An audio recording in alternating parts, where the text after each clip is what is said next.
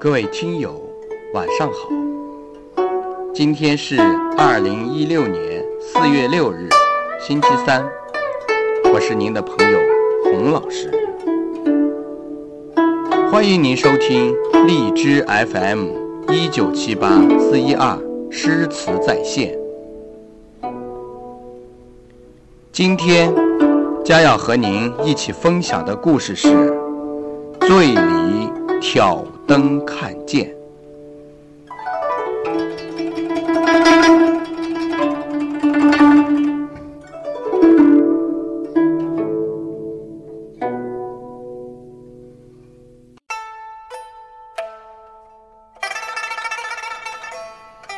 辛弃疾一生矢志不渝地反对民族压迫，谋求祖国统一。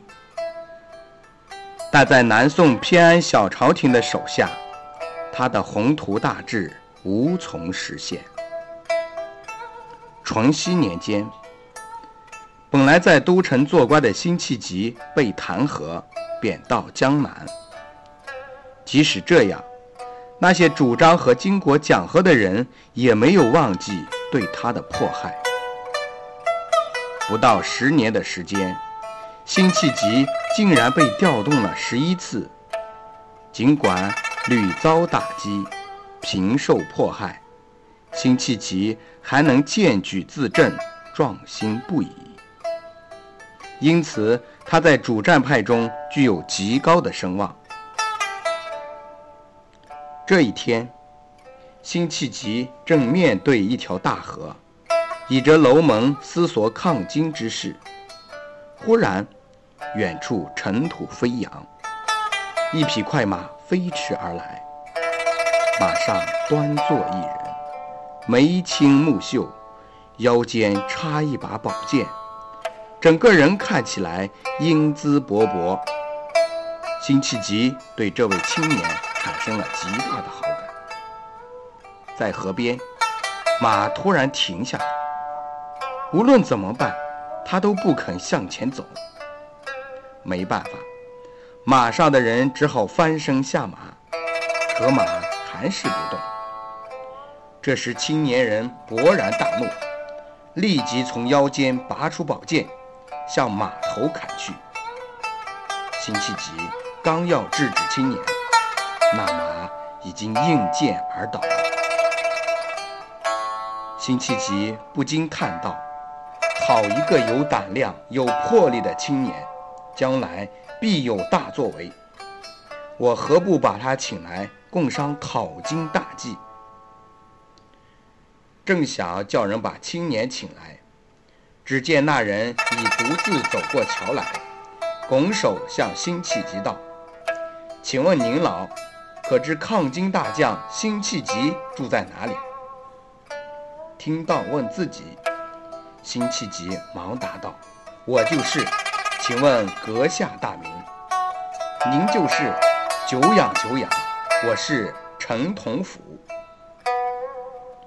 一听是陈亮，那个自己早已想见的江南抗金名士，辛弃疾异常高兴。忙请陈亮进屋，而陈同甫这次来找辛弃疾，正是来和他商量对敌之计的。两人不谋而合，共同的志向使他们一见如故。光阴荏苒，一晃十几年过去了。这一年。辛弃疾被调到江淮任职，一到任上，他就打听到原来的好友陈亮也在江南。此时陈亮已被贬为庶民，贫苦交加。几经周折，两位多年不见的挚友终于又见面了。酒逢知己千杯少，辛弃疾更是借酒消愁。趁着酒兴，辛弃疾说了许多平时不说的话。他对陈亮讲自己年轻的时候，为了窥察敌情，两次冒着生命危险深入虎穴，终于掌握了不可多得的重要情报，给予敌人致命的打击。为了生擒叛贼，他奋不顾身闯袭敌营。一想到过去的出生入死的斗争，辛弃疾对眼前的苟安生活越发不满。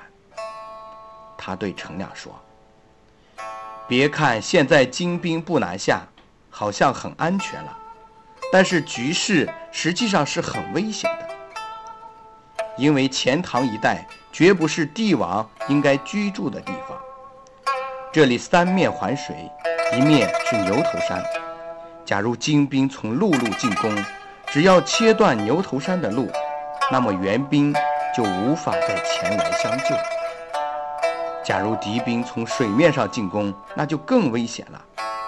如果决堤西湖水，那整个都城临安将成为一片汪洋，后果不堪设想。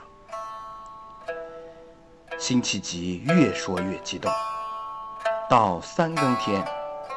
辛弃疾已经喝得大醉了，于是倒头便睡觉了。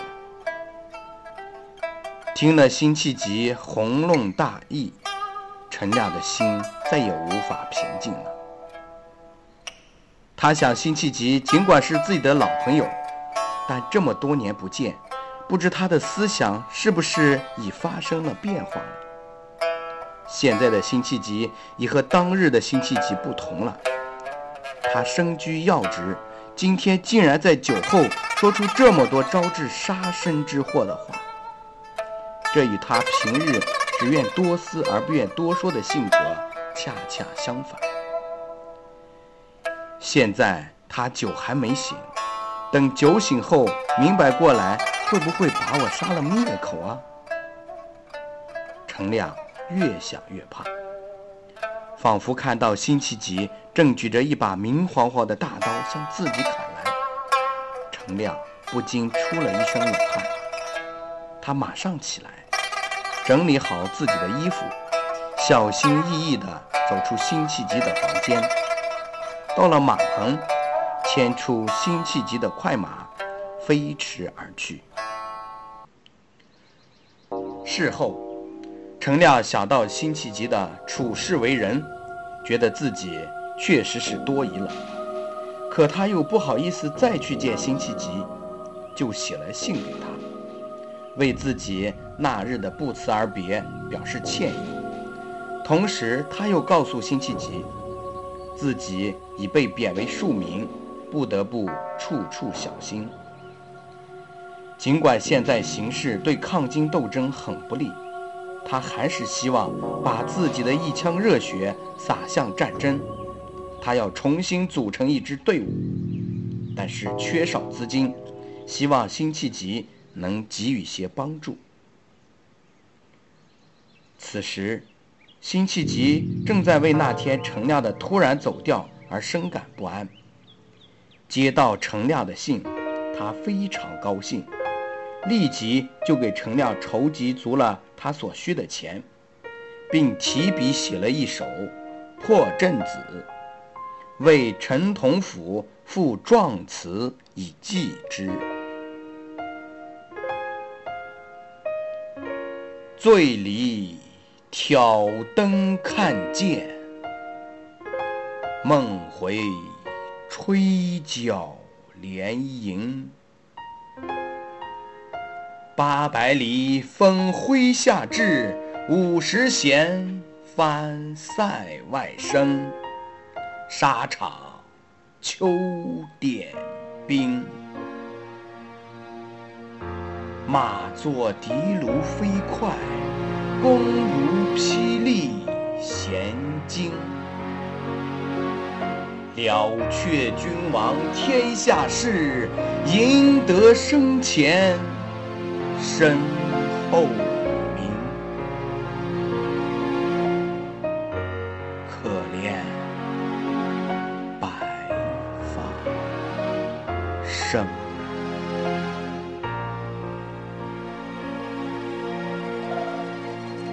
程亮收到词和钱后，被辛弃疾的赤诚所深深打动，更知道了辛弃疾对恢复河山的决心，陈亮备受鼓舞，又一次走上抗金的前线。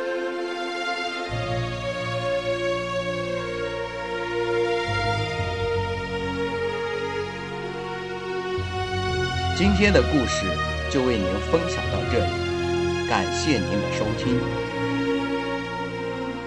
欢迎您在星期五同一时间收听《宋词故事之二十五》，知音少，弦断。